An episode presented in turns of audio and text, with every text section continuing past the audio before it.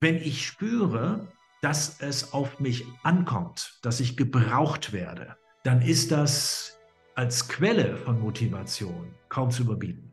Ja, für die allermeisten Menschen. Und das ist genau das, was ich meine. Ich muss in allererster Linie schauen, dass ich ein Spielfeld finde, wo ich in meinem So-Sein gewollt bin, anerkannt bin, eine Energie natürlich fließt. Und daraus ergibt sich die Leistungsbereitschaft, die Motivation im engeren Sinne von alleine.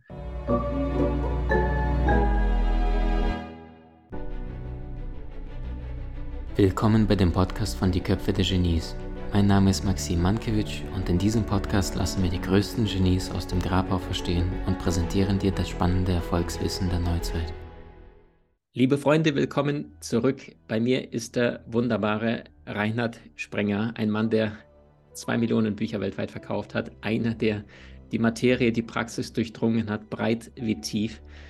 Und wir sprechen über das, was uns alle betrifft, wie kriegst du die PS auf die Straße? Jeder kennt diese Tage, du stehst manchmal auf und da läuft nichts außer die Nase und manchmal wiederum hast du so ein Gefühl von Sogwirkung ist da und man muss nur aus dem Weg gehen, weil du so viel Freude entwickelst.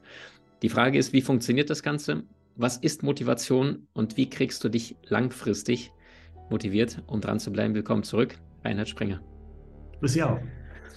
Herr Sprenger, was ist denn das, was Sie damals ähm, als äh, vielleicht Schulbub, Jugendlicher irgendwann mal geritten hat, zwei Millionen Bücher zu verkaufen? Also Sie sind mit Sicherheit nicht angetreten mit diesem Lebensziel, aber es ist heute das Produkt dessen, was Sie erleben. Wie war das Ganze möglich? Und was hat das mit Motivation zu tun in Ihrem Fall? Ah, da gab es, sind meistens sind es Zufälle doch. Ähm, also ich kann jedenfalls meine Lebensgeschichte als eine Summe von Zufällen beschreiben. Eines davon war. Gibt es dir Zufälle? Entschuldigung, dass ich grätsche. Na, Sie können gerne grätschen. Ähm, Zufall heißt übersetzt, ich kann es nicht erklären. Ja. Ähm, und das kann ich jetzt spekulieren und nicht spekulieren. Ähm, wenn man den soziologischen Blick darauf äh, nehmen, dann muss man anerkennen, dass in sozialen Kontexten, also zwischen Menschen auch historisch, ähm, Ursache-Wirkungen nicht zu isolieren sind. Das schaffen sie nicht. Ja, das ist so ein komplexes ähm, Geschehen von Wechselwirksamkeiten, dass man nicht sagen kann, das ist der Grund, weshalb ich damals geschrieben habe oder so etwas. Ja, ich habe relativ früh einen Schriftsteller kennengelernt, der leider heute fast vergessen ist. Der Mann heißt Wolfgang Hildesheimer. Und dieser Mensch, den ich zuerst äh, gehört habe, weil jemand aus der Reihe Wir lesen vor im äh, Westdeutschen Rundfunk damals einen Text gelesen hat, ich war fasziniert von der formschönen Sprache, sehr, sehr ruhig, ähm, beschilderte eine Landschaft. Ich bin sofort dann in die Stadt gerannt und habe mir ein Buch von ihm gekauft und dann war es um mich geschehen. Und ähm, das war sicherlich ein wesentlicher Impuls, der dazu beigetragen hat, dass ich selbst anfing zu schreiben. Und äh, irgendwann gab es dann eben auch Gegenstände und Gründe zu schreiben. Mhm. Wenn Sie sagen, Sie haben angefangen zu schreiben für sich selbst, um die Gedanken zu sortieren, also dieses Schreibdenken sozusagen, und dann später ist dann das Buch entstanden, wo Sie sagten, hatte ich gar nicht vor, oder, oder sagten Sie schon, irgendwann könnte es ein Buch sein von Anfang an? Das ist unterschiedlich. Ich hatte ja vor meinen Businessbüchern habe ich noch andere Bücher geschrieben. Also ich habe zum Beispiel ein sporthistorisches Schulbuch geschrieben und ähm, habe mich in dem äh, Bereich ähm, doch sehr, sehr umgetan, also im Sinne von viel geschrieben. Aber mein Businessbuch beispielsweise, Mythos Motivation, ist ein Buch, ähm, das aus der Praxis kam. Das heißt, ich hatte, war bei der Dreim angefangen und wir waren im Außendienst und ich sah, wie das Unternehmen versuchte, die Außendienstmitarbeiter zu motivieren. Und konnte mir also diesen, dieses Füllhorn an Versuchen äh, anschauen, wie man versuchte, die Menschen anzureizen, etwas zu tun, was sie offensichtlich von sich heraus nicht tun wollten. Und die Intuition war dann, das kann auch gar nicht funktionieren. Das kann auch überhaupt nicht funktionieren, wenn du Menschen von dem ablenkst, was sie eigentlich tun wollen. Und daraus resultierte erst Verwunderung, Staunen und dann auch Zorn. Und dann habe ich einfach angeschrieben äh, und habe einen Text geschrieben. Äh, das sollte noch gar kein Buch werden. Und habe diesen Text aber, der hieß der, Das Elend der Motivation, und habe den an eine Zeitschrift äh, geschickt. Und die haben den veröffentlicht. Und mein damaliger Verleger hat diesen Artikel gelesen und hat dann gesagt, ob ich da nicht ein Buch draus machen wollte. Und dann habe ich gesagt, ja, gut, ich bin schon dabei und ich habe einfach schon gesammelt, gesammelt und irgendwann kam dann dieses Buch raus und ähm, ja, das hat viele Menschen sehr bewegt. Mhm. Vielen Dank jetzt schon mal für die Einblicke. Unser Thema heute ist Motivation. Es gibt Menschen, die müssen ihr Leben lang angetrieben werden und dann gibt es Menschen wie Sie, die einfach sagen, ich fühle es im Inneren, ich gehe dem nach und im Außen entsteht Erfolg. Wie funktioniert Motivation? Angenommen, wir nehmen jetzt in Deutschland diese knapp etwas über 80 Millionen Menschen und jetzt haben Sie einen Vortrag vor der ganzen Bundesregierung. Also alle, alle lauschen Ihnen zu, ja, Smartphone, die Boobs äh, und die kleinen Mädels, die dann auch ein Jahr und drei Monate alt sind, alle sitzen da und, und gebannt gelauscht. Was sind so die Thesen zum Thema Motivation, was Sie verstanden haben? Uiui. Also zunächst einmal äh, ist, wenn, wenn, man die Kleinen denkt, Kinder sind motiviert. Die muss man gar nicht motivieren. Ja?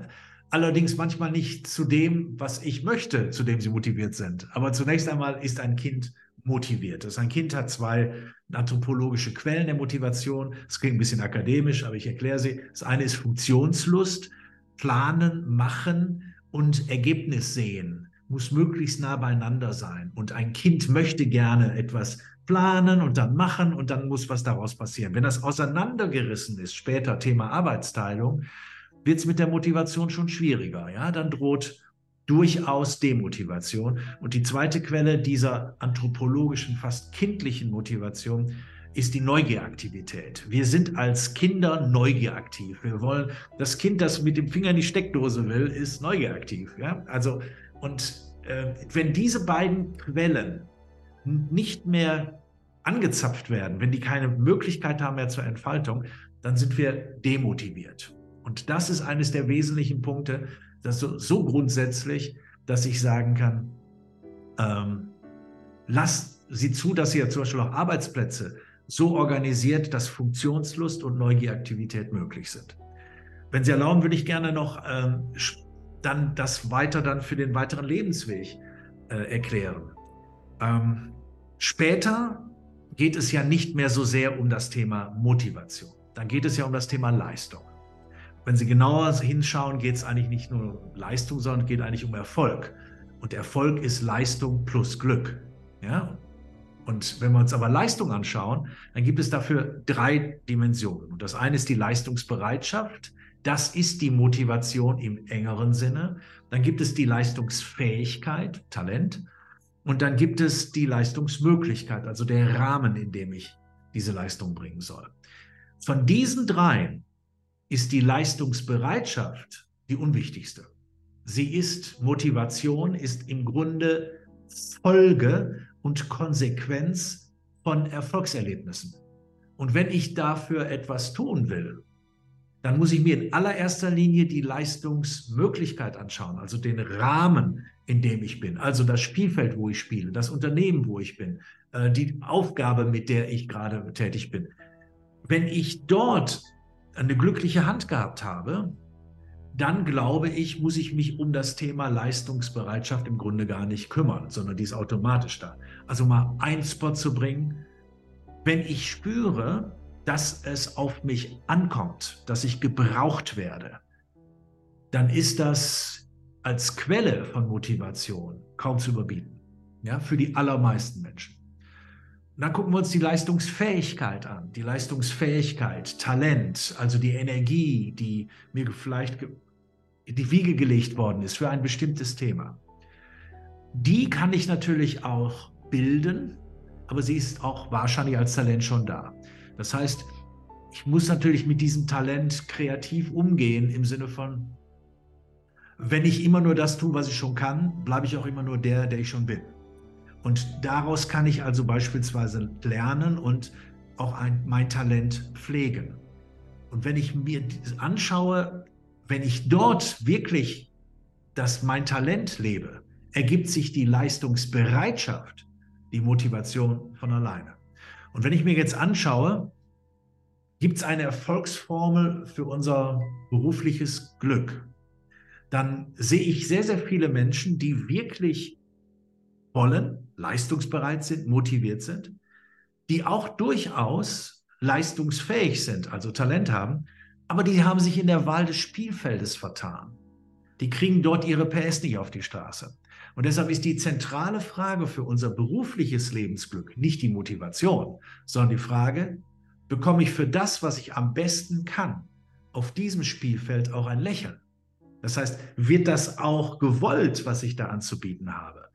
Wenn ich dort beispielsweise unglücklich bin und dass dieses Spielfeld oder dieses Unternehmen oder auch der Lebenspartner sagt, ist ja prima, was du da alles anbieten kannst, aber genau das will ich nicht.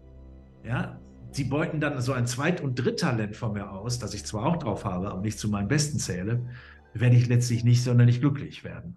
Und das ist genau das, was ich meine. Ich muss in allererster Linie schauen, dass ich ein Spielfeld finde, wo ich in meinem So-Sein gewollt bin, anerkannt bin. Das sollte möglichst mit meinem Talent etwas zu tun hat, also wo eine, eine Energie natürlich fließt, wo ich mich nicht permanent anstrengen muss.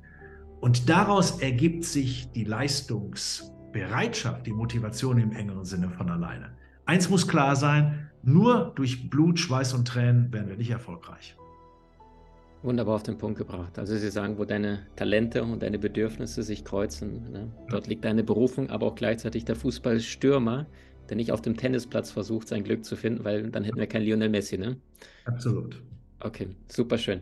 Äh, Herr Sprenger, Sie sagten vorhin, dass diese kindliche Freude, diese Motivation, die ja intrinsisch geboren ist, sie wird uns im Berufsleben so ein bisschen, ja, genau. Wie genau? Weil wir die Bedürfnisse oder die, die Ergebnisse zu spät sehen oder weil wir da extrinsisch motiviert werden? Also was ist das Problem? Also eines der Hauptprobleme ähm, haben wir jetzt gerade bei, während wir hier sprechen, ein paar Tage hinter uns, äh, in dem Desaster in der Schweiz, wo die Credit Suisse gescheitert ist, ein 167 Jahre alter Bank. Woran ist die gescheitert? Ähm, sie ist sicherlich gescheitert, dass das Management oder auch die Aktionäre die anderen Menschen dazu bringen wollte, etwas zu tun, was sich möglicherweise aus sich heraus gar nicht tun wollten. Und das macht man heutzutage ja mit Anreizen. Ne? Man hängt den Leuten die Möhre vor die Nase und versucht sie auf diese Art und Weise zu einem bestimmten Verhalten zu bringen. Also dann geht es nicht mehr um die Motivation, sondern um die Motivierung. Das ist dann nicht mehr Selbststeuerung, sondern Fremdsteuerung. Und jede Form von Fremdsteuerung erzeugt entweder Ausbeutungsenergie oder Umgehungsenergie. Und letztlich, wenn Sie so konzentriert fragen, wie Sie fragen, muss man sich natürlich sich klar machen, dass dann der Sinn des Handelns, ich möchte etwas tun, was ich als sinnvoll erlebe, ersetzt wird durch die Belohnung. Das heißt, ich mache das, was ich eigentlich nicht als sinnvoll erlebe, ich mache es aber dennoch, weil ich dafür belohnt werde. Und das ist letztlich eine Sinnzerstörung, das erzeugt letztlich Zynismus und das erzeugt letztlich auch das Scheitern von großen Organisationen bis hin zu Finanzkrisen, die wir ja 2007, 2008 hatten. Es war immer dieser Punkt, dass jemand versuchte, einen anderen mit einer bestimmten Strategie zu, ein, sein, zu einem bestimmten Verhalten zu bringen. Und die Energie, die kennen Sie alle, wenn Sie, ja, viele Eltern erziehen ihre Kinder leider so, manche trainieren auch den Hund so. Und die, diese Botschaft heißt, tu dies, dann bekommst du das. Tu dies, dann bekommst du das. Und wenn Sie das häufig machen, tu dies, dann bekommst du das, konzentrieren sich die Menschen eben nicht mehr auf dies, sondern auf das. Und das ist sozusagen die strukturelle Zerstörung von Sinn.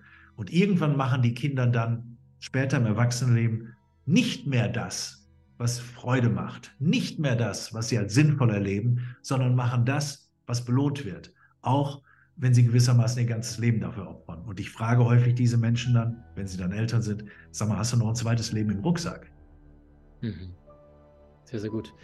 Sie sagen ja, wenn wir jetzt beispielsweise mal die beiden Welten uns anschauen, ne? B2B, also die Menschen gehen zur Arbeit, gut, das ist jetzt eher B2C, aber mal angenommen, kleines Unternehmen, ja, irgendwo zwischen 10 bis 60 Mitarbeiter. Innovativer Geist, junge, bewusste Menschen. Jetzt ist die Frage, wie könnten dort Anreize geschaffen werden? Also wie könnte Leadership funktionieren? Weil auf der einen Seite Inflation, ne, alles kostet teurer, die Menschen brauchen auch das Brot abends. Auf der anderen Seite sagen Sie ja weg von extrinsischen Geschichten, super gemacht oder äh, hier ist die Peitsche. Also wie könnte es funktionieren heutzutage? Also zunächst einmal muss man sich klar machen, jeder Anreiz führt zur Perversion. Also aus dem Grunde Hände weg von den Drogen. Ne? Keine Macht den Drogen, raus aus der Drogenszene. Ähm, ich glaube nicht, dass ich überhaupt in, den, in einer Kooperation in allererster Linie ein Motivationsproblem habe im Sinne von Leistungsbereitschaft, sondern ich habe ein Personaleinsatzproblem. Das heißt, habe ich die Leute in einer Aufgabe, in einem, mit, wo ihr Talent zur Geltung kommt. Ich habe es ja versucht äh, darzustellen. Und drittens ist ein Rahmen da, in dem die Menschen ihre Talente auch entfalten können. Ja, das heißt, ist da beispielsweise eine Aufgabe, sind da auch soziale Umstände dafür da, die dazu führen, dass Menschen einfach, ja, einfach morgens gerne zum Job kommen. Und wenn ich da Führungskraft bin in einem solchen Job, dann bin ich, glaube ich, gut beraten, wenn ich den Spiegel drehe und mich mal selbst angucke und mir zwei Dinge sage. Erstens, hör auf zu motivieren, aber schau mal genau, ob es vielleicht Verhaltensweise gibt, die die Menschen demotivieren und runterziehen. Und wenn ich mich dann selbst anschaue und vielleicht auch ins Gespräch komme mit meinen Mitarbeitern, zum Beispiel, was zieht dich denn runter in meinem Verhalten? Wo limitiere ich dich denn? Ich glaube, dann kann ich Dinge aus dem Weg räumen, die die Motivation, die vorhanden ist, äh, blockieren oder abblenden.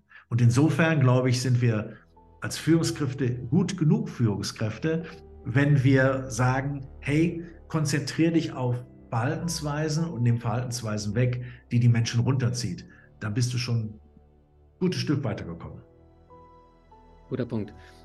Wie würden Sie sagen, äh, es gibt ja einiges ähm, zum Thema Lob. Ja, auf der einen Seite gibt es ja den Maslow, ne? Anerkennung, jeder freut sich über ein liebevolles Wort. Auf der anderen Seite, ne, ich glaube, Napoleon, jedes Mal, wenn ich einen Orden verleihe, habe ich 99 neidische und einen undankbaren. Ähm, wo ist da die Brücke? Es gibt ja diese Geschichte in der Sauna, die Sie mal ne, in ja, Ihrem ja. Buch auch mal runtergeschrieben haben. Also für mich ist der, der zentral.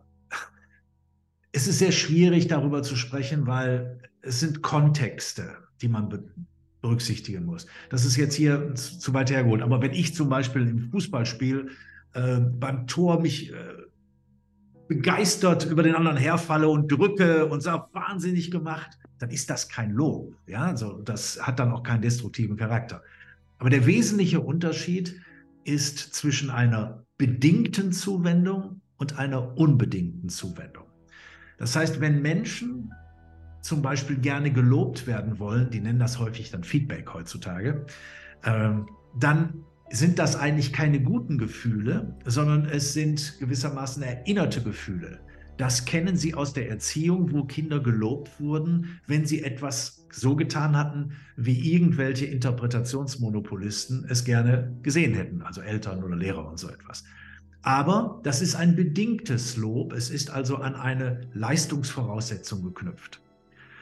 Und dort sollten wir sehr zurückhaltend sein, weil es erzeugt eben auch diese Lob- und Belohnungssucht, wogegen die unbedingte Zuwendung, die nicht an Bedingungen geknüpft ist, dem Menschen gilt und nicht der Leistung. Und das ist eine, das sind Aspekte wie Aufmerksamkeit, Zugewandtheit, Wärme, Freundlichkeit, Interesse an dem anderen zeigen. Und diese unbedingte Form der Zuwendung, ich glaube, ohne die will niemand leben, kann niemand leben, die brauchen wir alle, aber wir sollten, das ist als warmes, warmes Kuscheltuch gewissermaßen und wir sollten es nicht mit dem kalten Nesselfetzen des Lobes verwechseln, das eben immer an Leistungsvoraussetzungen geknüpft ist. Mhm. Sehr, sehr kraftvoll. Also, Freunde, ihr hört, ehrliche, aufrichtige Aufmerksamkeit ist das größte Geschenk, was du machen kannst. Herr Sprenger, Erzählen Sie doch mal die Saunageschichte. Ich habe äh, das Buch bestimmt schon über zehn Jahre her, aber das, das ist, ja, das, ein Teil meines Gehirns gehört dieser einen Passage, äh, was Sie da in der Sauna erlebt hatten, damals in Ihrer, in Ihrer Firma, wo ja, der eine ja. Geschäftsführer dann Ihnen einen ja, Satz sagtest. Mhm. Ja, wir hatten die ganze Zeit auch über, über Führung gesprochen und äh,